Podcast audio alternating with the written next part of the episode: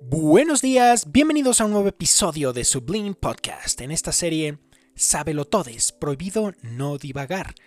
Aunque precisamente he evitado a toda costa el divagar, por respeto a la audiencia y también es un tono irónico. Absolutamente todo el nombre, desde Sábelo Todes, haciendo burla un poco a los que cambian los pronombres para mayor inclusión, eh, prohibido, es decir, una imposición de algo que usualmente se hace inconsciente, que es el divagar, y prohibido no divagar, o sea, es obligatorio esta divagación, que, no, que realmente en la vida real es impráctica, no es, no es bueno divagar mucho. en episodios anteriores hemos visto la diferencia entre la filosofía oriental y occidental.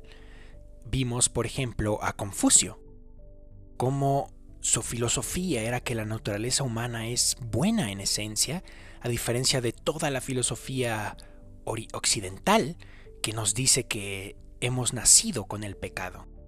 En esta ocasión, en este episodio, como ya vieron en el título, vamos a hablar del Tao y del taoísmo. El principal sabio chino del Tao vivió en el siglo VI a.C., también en China, y se llamaba Lao Tzu es considerado el equivalente de Platón en el Oriente. Eh, Lao Tzu fue el autor del clásico del taoísmo, el Tao Te Ching, o en español, El Camino y su Poder. Se me hace muy curioso como uno de los primeros títulos que recibió el cristianismo fue El Camino, precisamente por los dichos de Jesucristo, diciendo que él mismo era el camino. Entonces, Así tituló Lao Tzu a su obra clásica del taoísmo, El camino y su poder.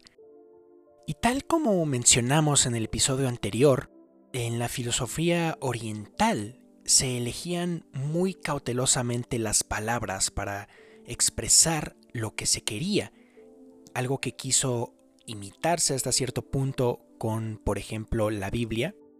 Sin embargo, la Biblia realmente, si se analiza, es un escrito que tiene que analizarse en el contexto, que tiene que analizarse no de forma aislada. Sin embargo, por ejemplo, en El Camino y su Poder, Lao Tzu sí plasma algunas cuestiones de manera muy resumida. Voy a, voy a decirles a continuación algunas citas de dicho libro. También, por ejemplo, haciendo eco al episodio pasado respecto a la verdad, por ejemplo, el poema número 81 del Tao Te Ching o del Tao Te King dice: Las palabras veraces no son agradables y las agradables no son veraces, mostrando claramente su opinión respecto a lo que a que la verdad nadie la quiere aceptar, por eso muchos niegan de su existencia. Él decía que una palabra veraz, una palabra completamente cierta, no es agradable, pero que al mismo tiempo cuando existen palabras agradables, no son la verdad, porque la verdad por sí misma no es agradable. Una variante, un poco más clara, nos dice, palabra adornada no es sincera. Entonces, de este estilo eran los escritos que contiene el libro clásico del taoísmo, El camino sobre el camino y su poder.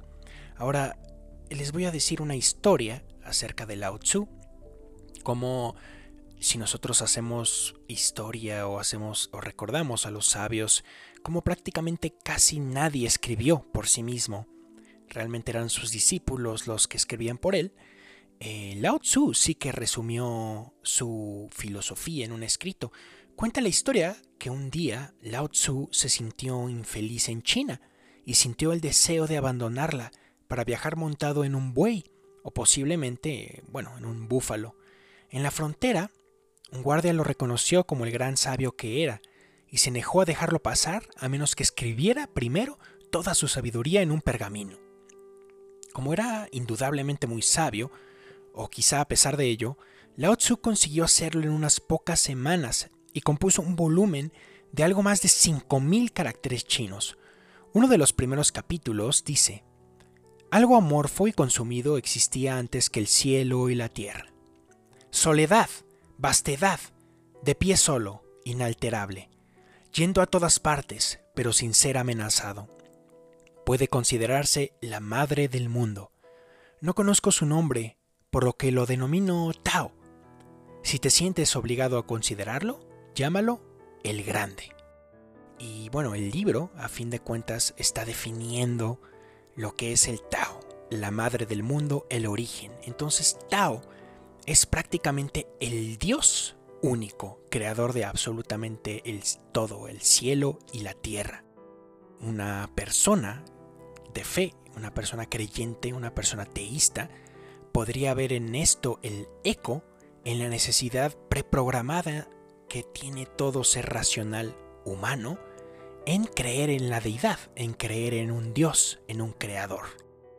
Evidentemente en episodios posteriores realizaremos aquí mismo una, un análisis del teísmo y un análisis del ateísmo. Sin duda, pues Dios es de hecho también la respuesta a muchas preguntas fundamentales de toda la filosofía.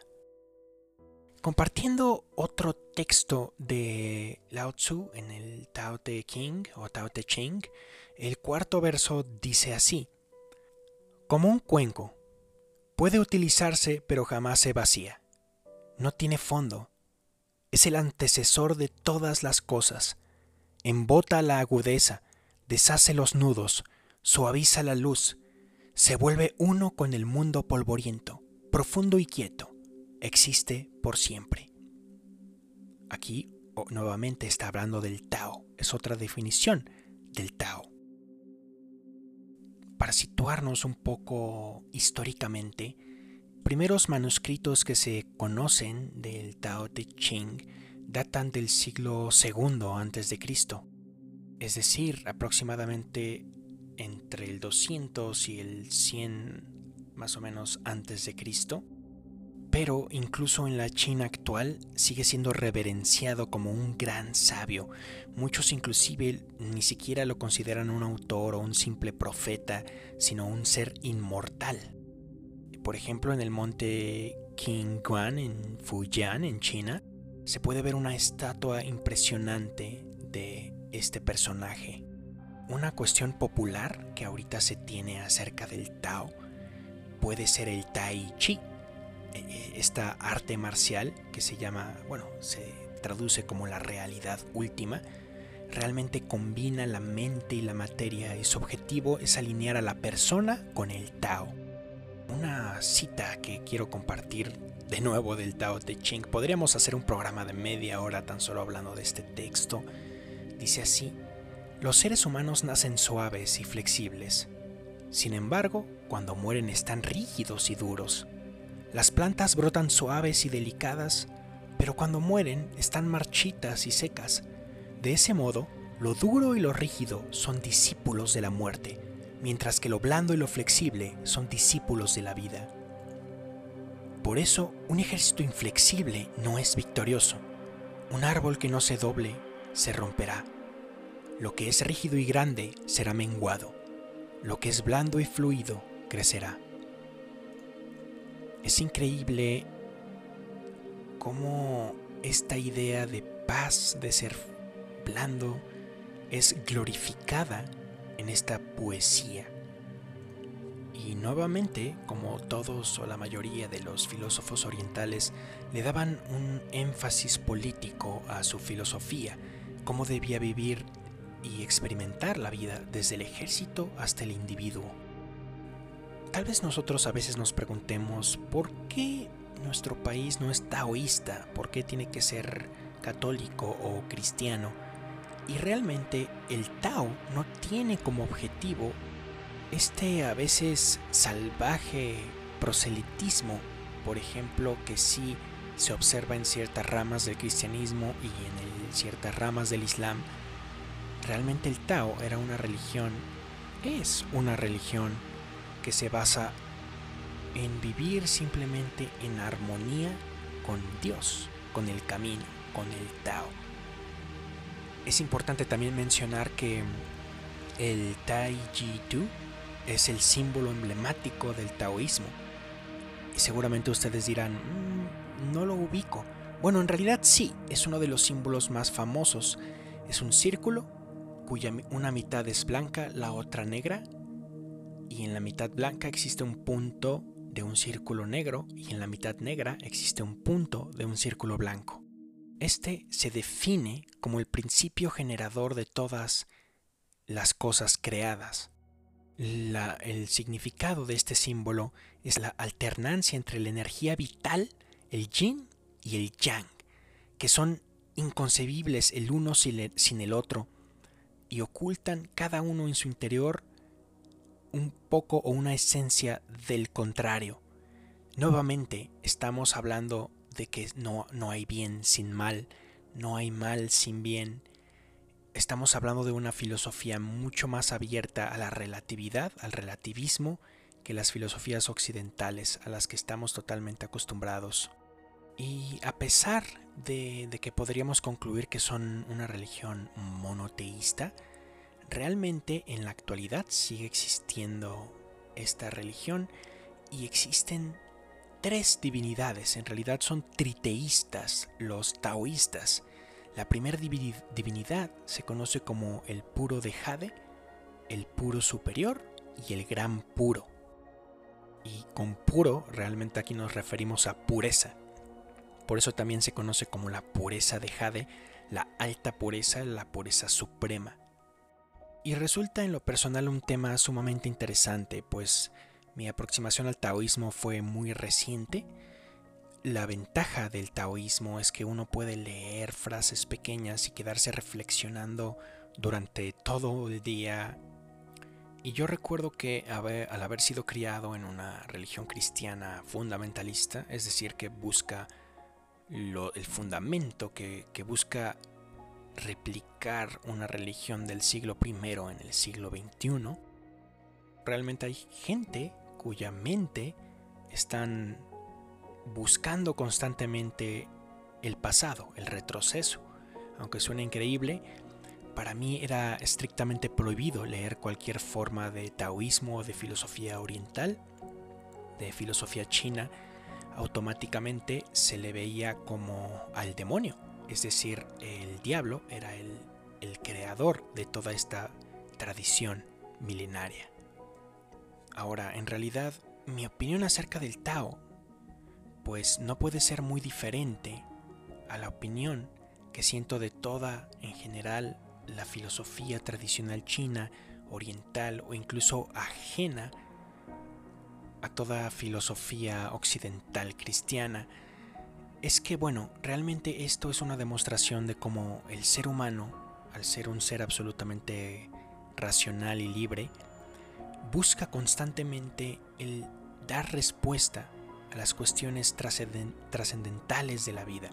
Busca siempre tener héroes sabios, gente inmortal, gente, bueno, deidades, símbolos, rituales, un sistema que le dé sentido, por ejemplo, al ejército, un sistema que le dé sentido a mi futuro, a mi vida.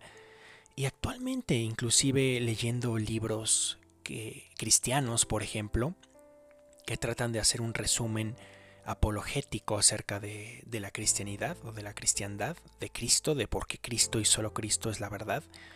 Y uno lee, por ejemplo, la opinión de, estas filosofías y voy a compartir con ustedes a ver que ustedes también me den su opinión. Por ejemplo, el libro, un libro de que habla de religiones, sectas y herejías de J. Cabral, traducción de Antonio Marosi, dice lo siguiente del taoísmo. El uso de la magia y de la superstición y de un énfasis exagerado en las bendiciones terrenales tales como la riqueza, una vida larga, la salud, la sabiduría y otras cosas ligadas a la tierra, caracterizan esa religión, que al igual que las otras, carece totalmente del temple evangélico de acuerdo a las enseñanzas de Jesús. Esta es una forma de automáticamente rechazar estas ideas, de rechazar completamente una ideología entera y si bien puede que en la actualidad el taoísmo ya esté completamente institucionalizado y sea un negocio al igual que toda religión moderna, yo en lo personal encuentro que si hay una persona que fue criada obviamente en el, siglo VI, no tuvo, bueno, ni siquiera habían sido escritos muchos de los libros del Antiguo Testamento, imagínense, ni siquiera habían sido escritos ni pensarlo en los Evangelios o Cristo. Existieron miles, yo diría millones, ya que hablamos de China, pero dejémoslo en miles, en miles de personas que jamás escucharon hablar de Cristo, que vivieron escuchando o leyendo los dichos de este sabio, y en lo personal, si lo siguieron de manera sincera, de manera en que hacían un bien al prójimo, definitivamente Dios lo toma en cuenta. Eso no tengo ni la más mínima duda. En próximos episodios analizaremos un poco más el concepto de belleza para terminar con estas tres preguntas que nos hicimos al inicio, que son la base y la raíz de toda filosofía. Si has llegado hasta este punto, te agradezco demasiado tu tiempo. Nos vemos en el próximo episodio de Sabelotodes, aquí en Sublime Podcast. Hasta entonces.